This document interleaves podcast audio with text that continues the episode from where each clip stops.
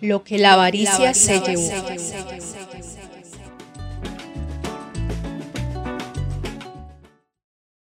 Uy, qué rico sancochito, mami. Mm, mamá, esta sopa está como rara. Ese pescado no sabe lo mismo. ¿Usted sí le compró a los vecinos? ¿A los que son pescadores de aquí en la vereda? Porque ese pescado no está tan rico como el de ellos. Sí, hija, se lo compré a don Ricardo. Qué raro. Le voy a preguntar. Doña Elena, mire que usted no es la primera persona que me dice eso y otros vecinos también le han dicho a los otros pescadores lo mismo. Yo creo que esa es empresa Ecopetrol, que ha estado echando esas aguas sucias al río y no solamente está perjudicando el alimento, sino pues, también nuestra agüita.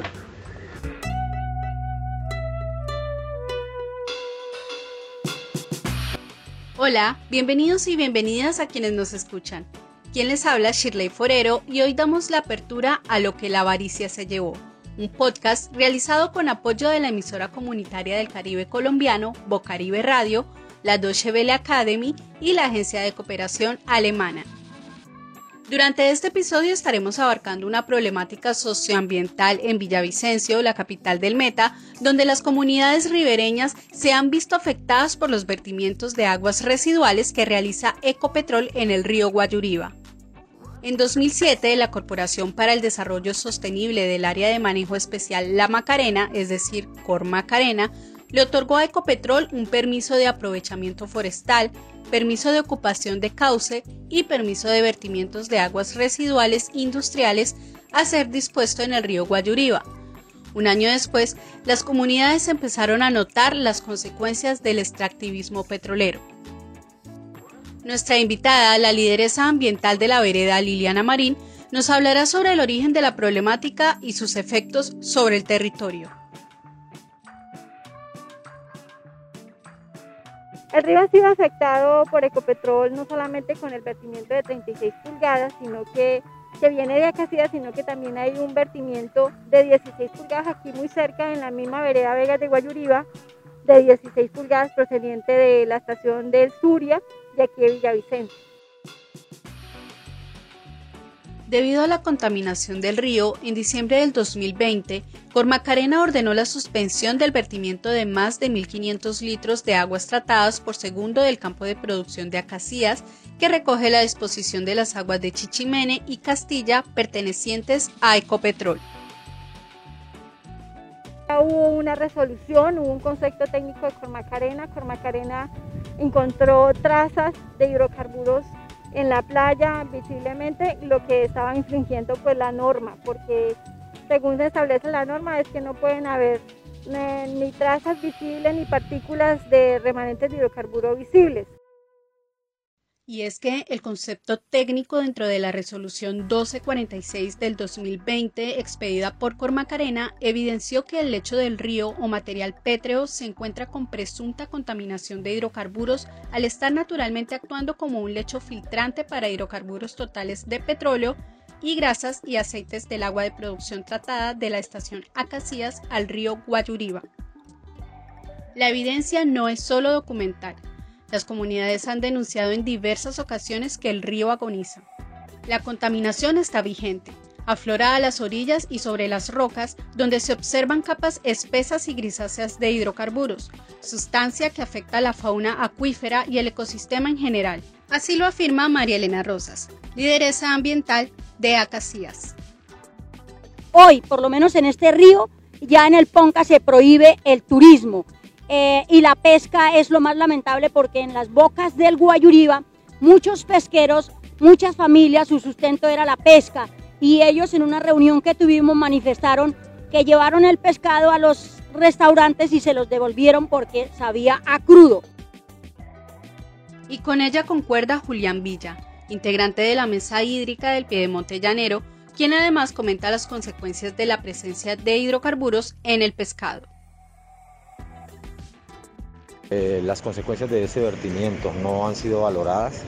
Eh, de hecho, se viene dando desde que empezó a hacerse ese vertimiento 2008. Ah, muy pronto las comunidades ribereñas empezaron a reportar que los peces eh, se los devolvían cuando ellos los vendían en época seca, cuando el río bajaba, tenían pérdidas en las ventas y no podían desarrollar sus actividades productivas de manera cultural y tradicional porque los peces eh, salían con sabor a petróleo, pues eran imposible que lo consumieran los usuarios. Eso es lo que ellos logran reportar, pero pues posteriormente, año 2012-13, la Universidad Nacional reportó contenido frecuente de esas aguas de petróleo, perdón, de hidrocarburos totales en el agua del río Meta y en los peces del río Meta, en el bagre rayado, más específicamente como indicador ambiental. Eso genera una alerta, ¿por qué? Porque el hecho de que contenga ya eh, eh, hidrocarburos, los peces, pues simplemente es una alerta de que pueden haber otras sustancias asociadas a eso o pues componentes de hidrocarburos como son eh, los ah, hidrocarburos aromáticos policíclicos, fenoles, bencenos, entre otros, que son cancerígenos y que afectan la salud de la población de manera grave.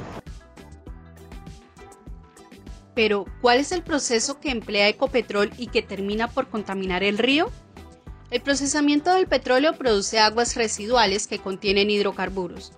Para procesar este líquido se debe separar en sus componentes principales, aceite, agua y sólidos. Un procesamiento eficaz significa, en primer lugar, recuperar la mayor cantidad posible de aceite y, en segundo lugar, poder desechar los otros componentes de manera económica, pero costosa para las fuentes hídricas. Así lo explica Julián Villa. Dentro de los contenidos de aguas de producción que se reportan a nivel mundial, digamos, de análisis que hacen sobre eh, los contenidos de este tipo de aguas de producción, que son las aguas que está virtiendo la industria de hidrocarburos ahí en el Guayurío, pues se encuentran metales pesados, isótopos radioactivos, sustancias tóxicas, contenidos de sal, eh, bueno, y un sinnúmero de elementos todos nocivos para la vida. Si el mecanismo, el sistema de tratamiento que tiene implementado Ecopetrol para retirar lo mínimo, que son las grasas y los aceites y los residuos de hidrocarburos, porque es lo que ellos venden, eh, no está funcionando para retirar eso. ¿Qué podemos esperar del retiro de esos otros materiales? ¿sí? Pues eh, digamos que, que es nefasto y que se ha convertido en un delito ambiental, en un ecocidio sin precedentes. Estos vertimientos de aguas residuales no solo afectan al río Guayuriba, las consecuencias son de grandes proporciones. Escuchemos nuevamente a María Elena. Como se ha incrementado demasiado la perforación aquí en, lo que es Acacias, Guamal, Castilla, Villavicencio, San Carlos del Guarado, es una cosa impresionante porque en cualquier parte de Colombia un bloque petrolero máximo tiene 150 pozos, máximo, máximo. Y aquí ya ahorita que entre los tres bloques son 3.000 pozos petroleros que van a que van a perforar aquí entre Acacias, Guamal y Castilla. Entonces eso es una cosa eh, que se sale de, lo normal, ¿cierto? Al, al, al extraer ese, ese, ese, esa cantidad de pozos, pues lógico que va a haber muchísima producción de hidrocarburo, pero es que acá no se saca, acá no hay petróleo, ahí es agua, porque por un barril de petróleo aproximadamente sale el el 90% es agua y el, y el 10% es crudo. Entonces lo que más sale es agua, pero esa agua ya sale contaminada, porque para ellos perforar, ellos aplican eh, muchos diluyentes, muchos químicos, aproximadamente unos 70, 80 químicos, que se le llama un cóctel de químicos, ¿no? Eh, eh, y, y técnicamente le dicen fluidos entonces, eh, al reinyectar todo eso, pues lógico que ya sale mezclado en esas aguas y esas aguas las depositan, son las aguas que vienen de Castilla 2 y Castilla 3 del municipio de Castilla. Y luego eh, también se incrementan con las que produce acá el municipio de Acacías en una estación que se llama Acacías, o sea, ahí recoge todas las aguas que vienen del municipio de Castilla y todas las aguas que produce acá el municipio de Acacías y luego ellas se van desde el, municipio de Acacías hasta llegar al río Guayuriba y ellas atraviesan por 22 cuerpos de agua, que son caños, nacederos, humedales, ríos. Aproximadamente las perforan a 4 metros de profundidad, hacen ese enterramiento por 40 metros de ancho. Donde ellos hacen esa intervención en una fuente hídrica, ellos no ellos no, no la tapan con material natural, sino que hacen es gaviones, gaviones, y le colocan sobre esas líneas que entierran, en este caso estamos hablando de la línea de vertimiento de 36 pulgadas que tenemos, de la línea de nafta y de la línea de crudo que todas llegan allá a Piay. Entonces son, son tres líneas que están ya actualmente enterradas y que posiblemente ya afectaron eh, todos esos cuerpos hídricos porque a todos les han roto o les han cortado el sello natural que tiene una fuente, que es una capa de, de greda que no permite que el agua se infiltre. Entonces, todos esos cuerpos de agua posiblemente ya los hemos perdido porque el agua se puede estar infiltrando. Cuando nosotros hicimos el recorrido para la nueva línea que estaba pidiendo Ecopetrol, que era de 42 pulgadas, porque actualmente tiene la de 36 y pedía una nueva de 42, entonces se hizo el recorrido y solamente encontramos tres fuentes de agua que, que, no se habían secado, que era el caño Chichimene, el río Acacías y el caño Alfije. Los demás todos los encontramos secos, todos, absolutamente todos. Tal como lo dice María Elena, Ecopetrol tuvo la intención de aumentar el vertimiento de 36 a 42 pulgadas, esto fue hace dos años, y Cormacarena aprobó esta petición, pero las comunidades rechazaron inmediatamente esta pretensión.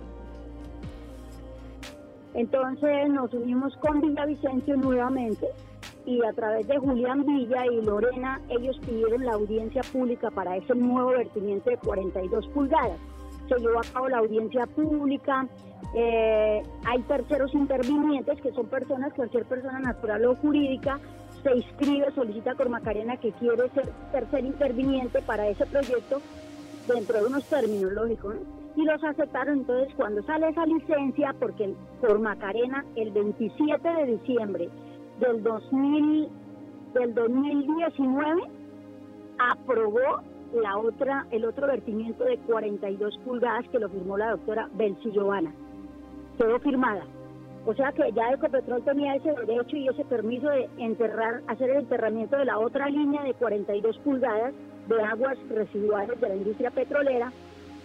Pero como tuvimos la audiencia pública y había recursos, entonces, pues gracias a Dios con los recursos de reposición, pedimos que necesitábamos una, antes de que, de que quedara en firme esa resolución, o sea, antes de resolver los recursos de reposición, se hiciera una visita técnica ocular al punto de vertimiento para verificar todas las denuncias que las comunidades eh, habían realizado, sí, porque en la audiencia pública se manifestaron los pescadores del Bocas del Guayuriba, se manifestaron las personas aledañas a allá Vegas del Guayuriba, se, manifestaron las personas que los tienen afectados por tantos títulos mineros de material de arrastre, se manifestaron las personas que han sido afectadas por, por todos los trasvases que le hacen al río Guayuriba, las palmeras, eh, las arroceras, entonces hubo muchísima, muchísima queja que la autoridad ambiental en ese entonces, con el direccionamiento de la doctora Belsi, no escucharon y otorgaron esa licencia de 42 pulgadas. En medio de todo, la evidencia de contaminación es palpable, pero cargada de mofa estuvo la explicación de Ecopetrol ante esta situación. Esta fue la explicación de uno de sus funcionarios a medios de comunicación locales en 2017. Se tiene demostrado de que ese sedimento que está en el río Guayuriba y que por obviamente movimiento de la hídrica propia del río pues dejó descubierto y eso lo que está evidenciando es que no es crudo, sino son nidos bacterianos que están generando y demostrando de que hay mayores nutrientes y se está mejorando la calidad del río. Además, las comunidades afirman que las autoridades ambientales no están actuando para defender el territorio, sino para favorecer las economías extractivas. Al menos así lo percibe María Elena. Veo que ahí es una inclinación a favorecer la, el desarrollo económico en detrimento del desarrollo ambiental. Eso sí está palpable. Por lo menos eh, el decreto que permite hacer los vencimientos eh, a, a, los acuíferos dice claramente que se prohíbe hacer vertimientos de aguas residuales a los acuíferos a excepción de la industria hidrocarburífera. ¿Eso qué es? Eso ahí con eso le habla a usted todo. Cualquier ciudadano no lo puede hacer, cualquier otra industria no lo puede hacer, pero la industria hidrocarburífera sí lo puede hacer. Entonces, esos son autoridades ambientales quien emite esas resoluciones.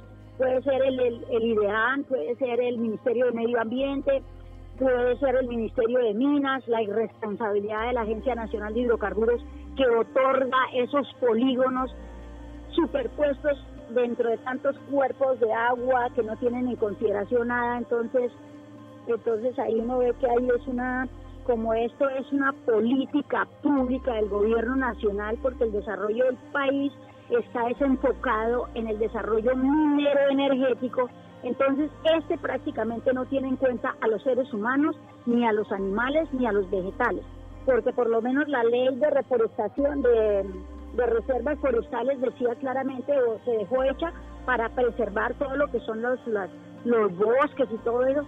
Y ahora en el, para estas leyes dice que ellos se pueden, esas áreas se pueden extraer para los proyectos de interés nacional. ¿Y cuáles son los proyectos de interés nacional? Los mineros, los hidrocarburos, las represas. Entonces ahí, ahí no encuentra una otra palabra de decir, son permisivos para que se deteriore el, patrimonio natural. Aunque actualmente las actividades de Ecopetrol en el río se encuentran suspendidas, lo que la comunidad quiere es que la empresa salga definitivamente del territorio. Pero le piden a Ecopetrol resarcir los pasivos ambientales. Así lo manifestó Julián Villa. Ellos tienen una deuda con el territorio. Realmente pues no tengo inconveniente si se quieren quedar por aquí sembrando eh, arroz o sembrando plátano o sembrando yuca o fortaleciendo todo el sector agropecuario ¿sí? o la generación de energía a partir de fuentes limpias y amigables, pero pues tienen ellos que sí como empresa evaluar esos costos y que esos costos de operación incluyan los pasivos ambientales, o sea, los daños ambientales, la destrucción de ecosistemas y tienen que pagarlo. Y tienen que pagarlo con acciones, tienen que pagarlo con recursos, con dinero, tienen que resarcir y mitigar ese daño. Y así llegamos al final de este episodio. Las comunidades, además de querer la salida definitiva de Ecopetrol, insisten en la implementación de proyectos para recuperar el ecosistema del río, pues el mundo tiene que replantearse la forma de subsistir y llevar su economía porque ya se declaró una emergencia climática y pareciera que la indiferencia predomina a las puertas de un peligro latente.